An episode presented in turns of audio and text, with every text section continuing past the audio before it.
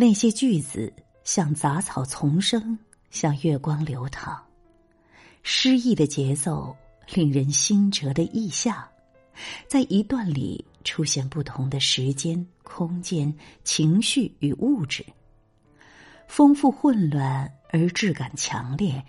这也许是所谓的文本魅力。这种过度浪漫有时略失理性，放荡不羁。他是我见过的最信仰情欲，能够把一切情欲写得很美的人。他描绘做爱，说仿佛彼此交换了心脏。以前有个朋友会与我长时间讨论这个作家，他的书中经常有象征性的建筑出现，男女以情爱为救赎，试图逃避外界。他让我觉得有所鼓舞。不是孤立。心里喜欢的作家还活着是件好事，不一定要相见。